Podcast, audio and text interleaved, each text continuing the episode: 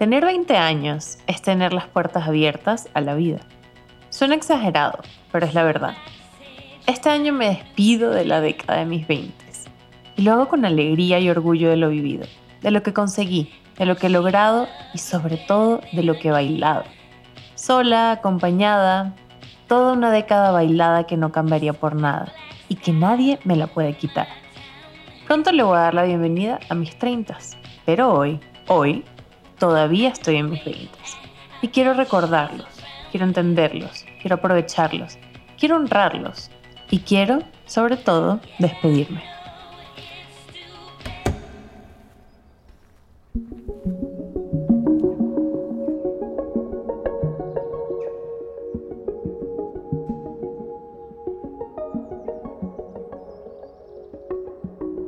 Nombre es Luisa Cárdenas y en el episodio de hoy de mi podcast quisiera que, no importa la edad que tengas, por unos minutos te transportas al momento en que tenías 20 años y te sientas más vivo que nunca, donde todo era una posibilidad y el mundo estaba abierto de par en par a tus sueños. Y si no te sentiste así a esa edad, simplemente piensa en un momento en el que hayas sentido que todo era posible porque nunca somos más jóvenes que cuando sentimos que somos capaces de hacer cualquier cosa, cuando tenemos todo para ganar, pero también todo para perder. Al final del día, de eso se trata, ¿no? Esto será un episodio de recuerdos, de enseñanzas, de ponerlo todo en una balanza, lo bueno y lo malo, lo emocionante y lo aterrador, lo que nunca pensé que haría y lo que tuve que hacer 15 veces de nuevo. 20, 21, 22, 23 y así sucesivamente. Cada edad me demostró algo especial sobre mí misma que no conocía. Y hoy quiero compartir cada momento contigo. Así que una vez más, y por primera vez en este año, quiero que te pongas cómodo o cómodo, que te sirvas esta taza de café o té que tanto te gusta, que pauses el mundo exterior por unos minutos y que me acompañes a tener, tan tan tan, otro día maravilloso.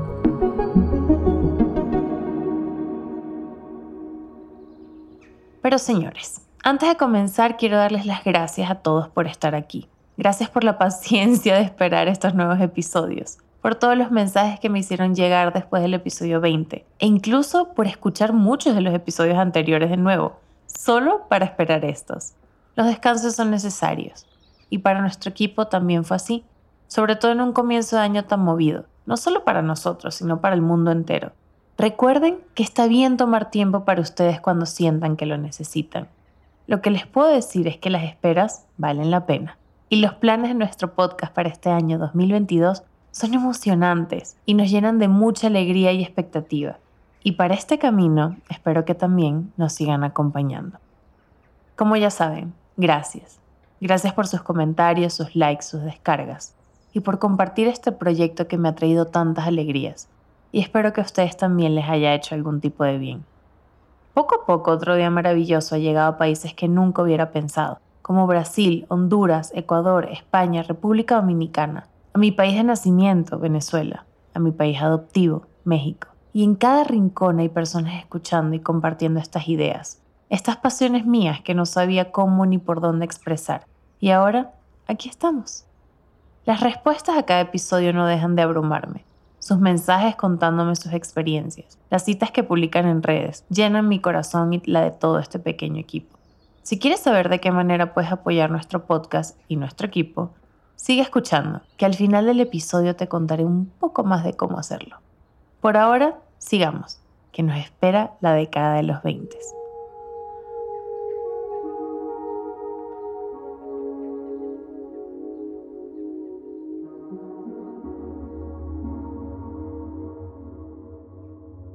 El año pasado empecé este podcast para celebrar mi cumpleaños número 29 y hablando desde la gratitud, no solo por cumplir un año más, sino por todo lo que estaba pasando en mi vida en ese momento, todo lo que ha pasado en los últimos años, todo lo que siento que crecí en esta etapa, en esta década, y todo lo que todos los días me recuerdo a mí misma que son fortunas y que me hacen sentir inmensamente agradecida.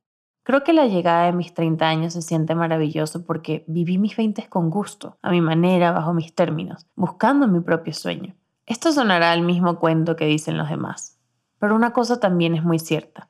No fue un camino fácil. Los 20 fueron confusos, llenos de interrogantes, de descubrir quién era y quién quería ser. No sabía si lo que me gustaba en mi adolescencia me seguía gustando de adulta, si debía cambiar mis intereses, madurar, si necesitaba nuevas rutinas, si mis amigos seguirían siendo los mismos, si mis sueños serían completamente diferentes a los que yo pensaba. Lo cierto es que cada año estas preguntas fueron encontrando respuestas. La ansiedad de lo desconocido no me detuvo de intentar cosas nuevas, y el orgullo de la adolescencia no me limitó a aprender de mis errores y de todas las nuevas experiencias. Así que hoy quisiera contarles, año por año, los retos que fui superando, las alegrías que recibí, el resultado de mis esfuerzos y cómo esta etapa tan caótica pero tan bonita me moldeó a lo que soy ahora, cómo cada decisión me llevó hasta aquí, lo que repetiría, lo que no. Además de ser un mensaje que quiero compartir en mi podcast, también es un recordatorio personal sobre quién he sido todo este tiempo. Me tuve que poner a buscar y todo fotos como para guiarme a veces pasa el tiempo y se nos olvida lo que se sentía tener 25 cuando tenemos 26. Un día tenemos 21 y el día siguiente, puff, 29. ¿Y qué pasó en ese periodo? ¿Qué dejamos de sentir? ¿O qué sentimos por primera vez? Ahora, antes de continuar y contarte mi experiencia, quisiera preguntarte, ¿cuál es o fue tu experiencia en tus 20?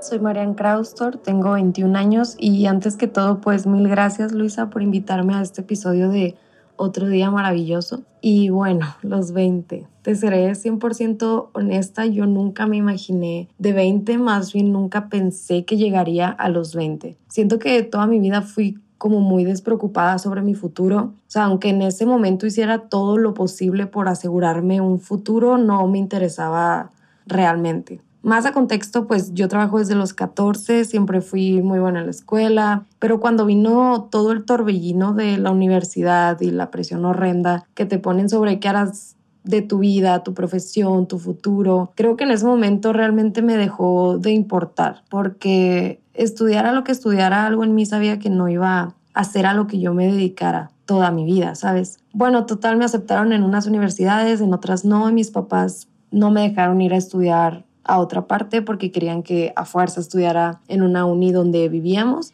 Y pues un paréntesis muy grande donde yo vivía, siento que se vive muy rápido, en sentido que lo que yo tuve que haber vivido a mis 20, como pues no sé, relaciones amorosas sanas, fiestas, conflictos, madurez emocional. Lo empecé a vivir como desde los 11 o 12 años, sí, aunque suene muy increíble. Entonces ahí fue cuando yo empecé a preguntarme realmente, pues, ¿qué haré con mi vida? O sea, voy a desperdiciar cinco años en algo que no me hará feliz, rodeada de la misma gente, de los mismos problemas y pues mi yo misma de 19 años hasta siento que sin ella saber ni entender para qué me escaparía de mi casa, para irme a vivir a otro estado y trabajar en algo que me dejaría más que estabilidad económica, me aseguraría una felicidad y una paz incomparable, hizo lo correcto porque mi yo de 19 años se lanzó, se arriesgó para que mi yo de 20, o sea, yo ahorita, no tuviera por qué pasar por más crisis y hasta siento que somos dos personas totalmente diferentes, fíjate. Y este tema lo he pensado durante semanas porque hace poco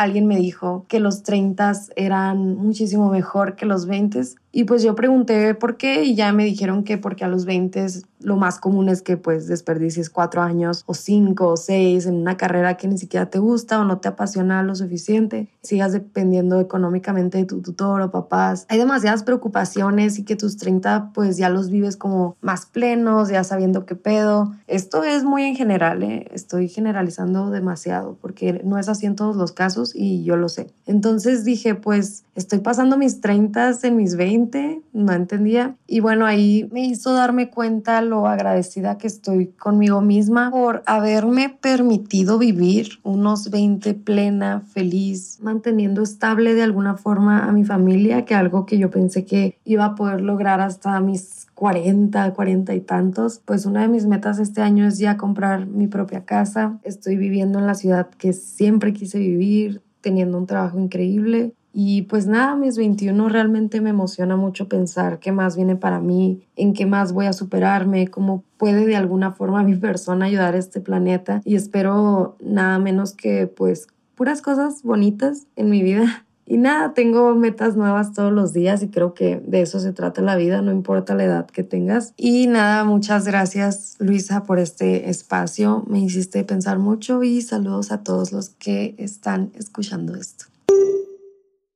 El inicio de mis 20 no fue tan inspirador como quisiera contarles, sino más bien una de las etapas más difíciles de mi vida, la muerte de mi abuelo. Para mí fue sentir como si el mundo que conocía ya no tenía ningún sentido.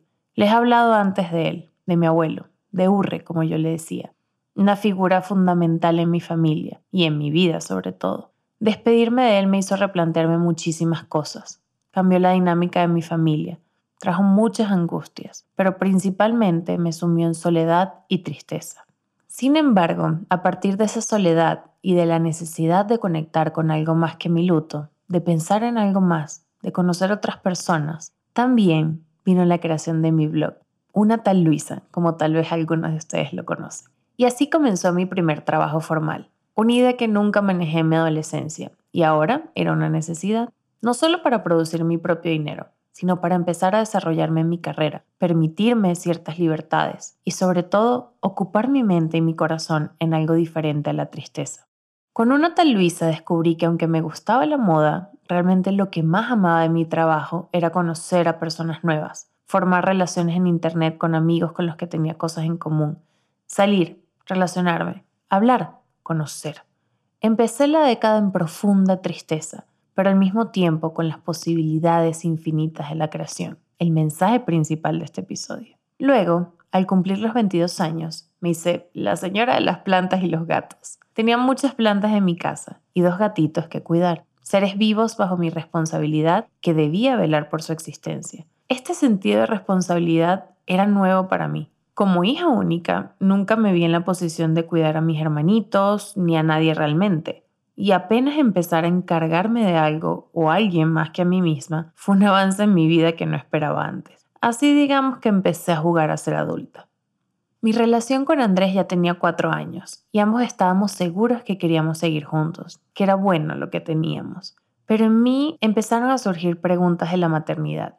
Si era algo para mí o si solo lo pensaba porque estaba dicho y no había más opción, porque era lo socialmente aceptado, lo que se esperaba.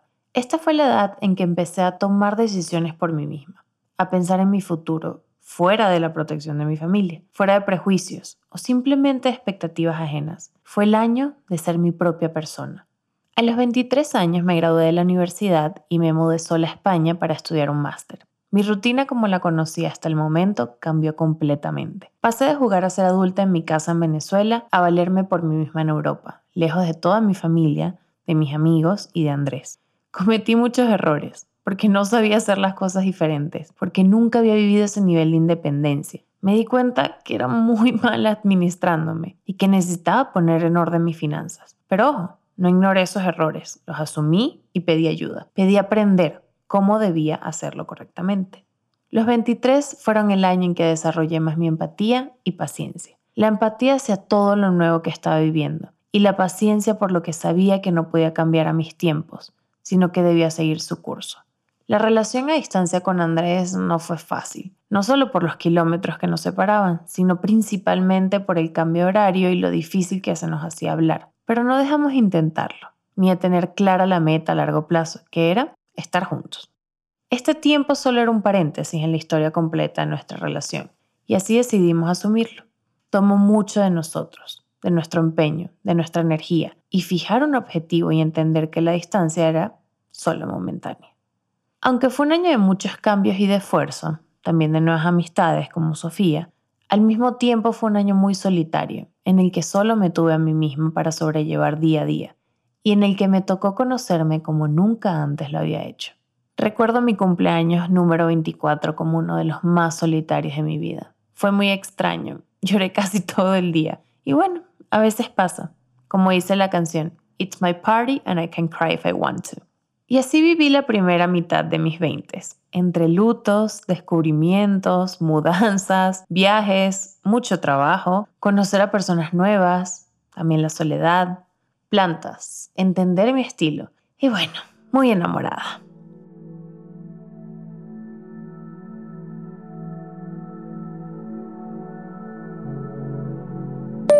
Hello, mi nombre es Priscila Styles y yo tengo 25 años. Pues primero que nada, mil gracias Luisa por invitarme a tu podcast. Estoy súper emocionada. Este es un tema que me gusta mucho porque el tema de la edad creo que es bien ambiguo, pero a la vez un tema que a veces nos puede make or break. Hay gente que le puede meter presión, hay gente que ya sabe cómo lidiar con esta presión de la edad y pues en mi experiencia para mí los 20, de mis 20 a 25, han sido como muy, yo creo que yo era así demasiado carefree, muy sin preocupaciones. Yo creo que hasta los 25 o 24 yo dije, ¿sabes qué? Yo sé que los 20 son la etapa para no preocuparte de nada. Gracias a Dios también todavía me mantenían mis papás.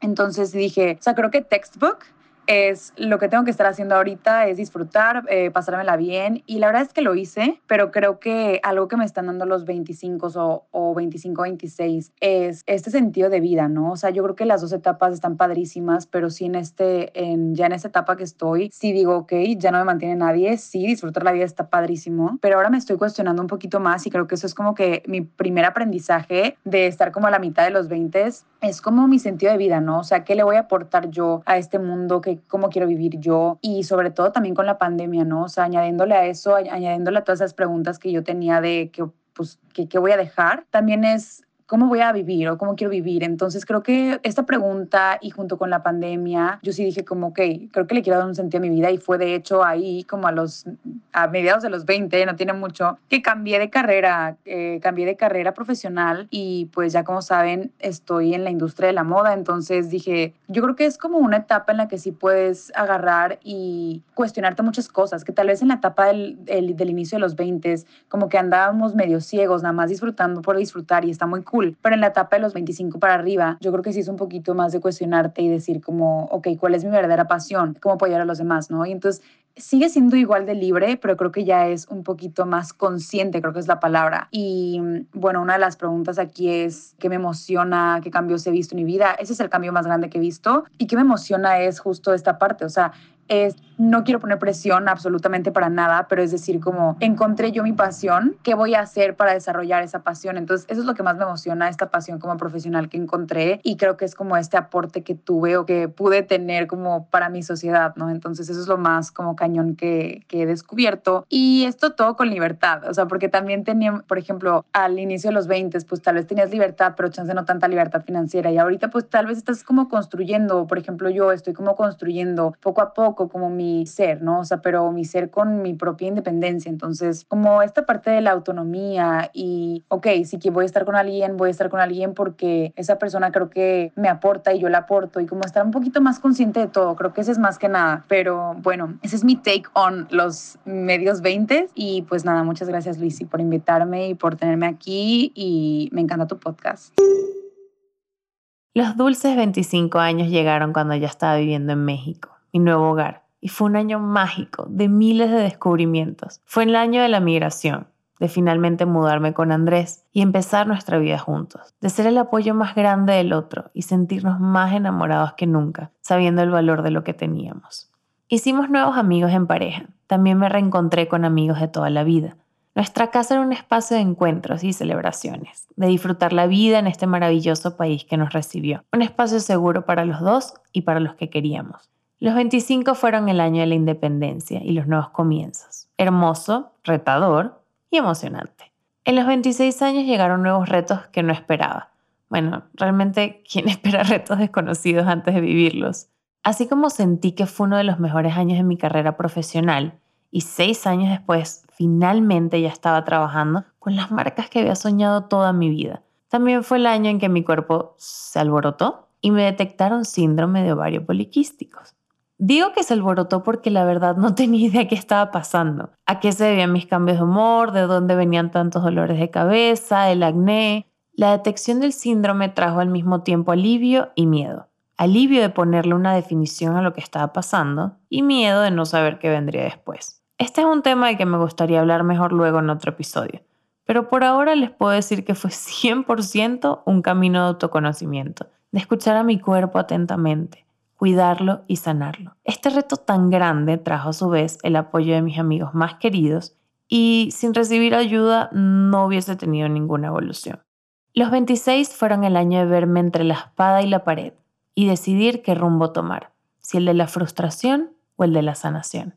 Así que los 27 años fueron un renacer a su propia manera. Una vez detectado el problema, podemos enfrentarlo y al enfrentarlo vemos la claridad al final del túnel. Durante los 27 llegó la confianza en mí misma. Aun cuando ya había pasado por muchas cosas antes, y aunque mostraba mi vida en redes sociales y al público en general, aún estando a la vista de muchas personas, igual me tomó 27 años llegar a un punto en que me sentía cómoda conmigo misma y sentir confianza en mis decisiones y en mis intereses. La confianza a veces todavía la pierdo, pero cuando eso pasa intento recordar cómo me sentía en ese momento y afirmar que lo que siento sí importa, lo que soy importa y lo que pienso también.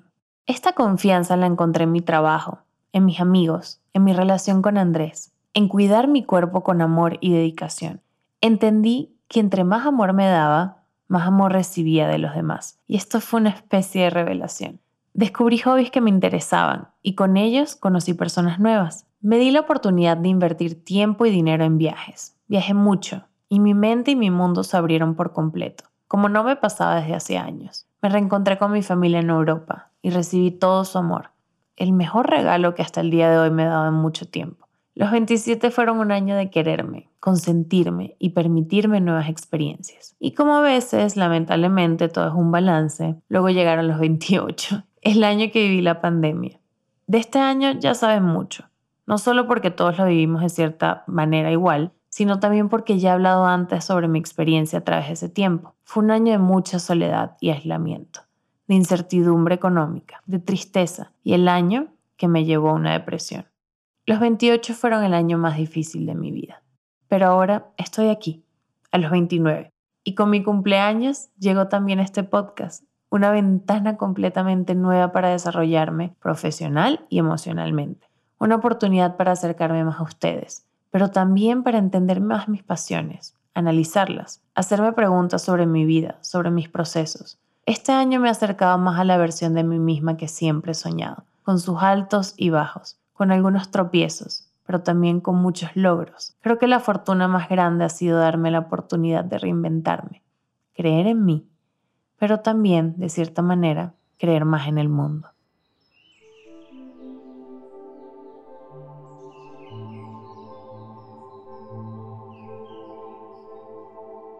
Los 20 me siguen pareciendo una época de infinitas posibilidades y de darnos la oportunidad de sorprendernos con el mundo, pero también de sorprendernos de nosotros mismos y nuestras capacidades. La fortuna que es poder soñar, porque realmente soñar no cuesta nada.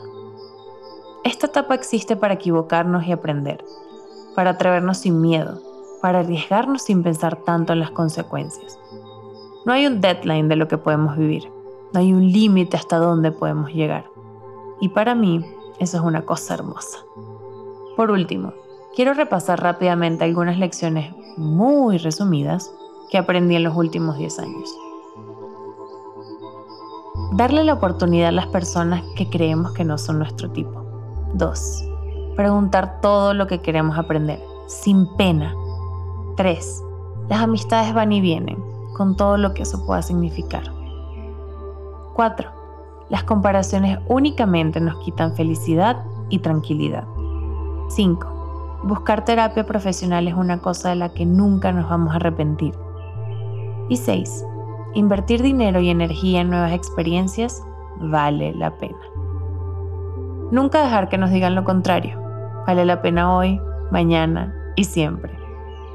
Por hoy espero que sin importar la edad que tengas, si estás empezando esta etapa, si vas a la mitad, si la estás terminando como yo, o si estás en otro momento completamente diferente, te tomes el tiempo de recordar lo que significaba sentir una vida llena de posibilidades, infinitas.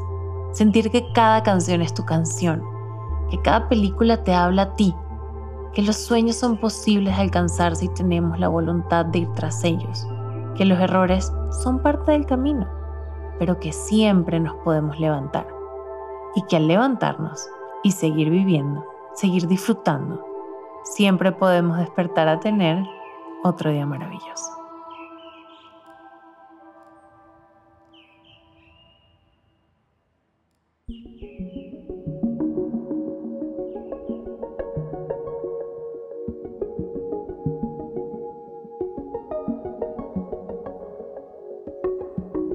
Una vez más te doy las gracias por estar aquí y escucharnos, y no solo hoy, sino desde hace casi un año.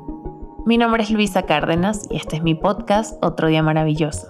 Si disfrutas este podcast y los temas de los que hablo, te invito a que escuches otros episodios que pueden ser cercanos a tus intereses, como el primer episodio sobre la gratitud o el sexto sobre cambios, y el episodio 17 sobre el limbo del adulto joven con mi mejor amiga Sofía.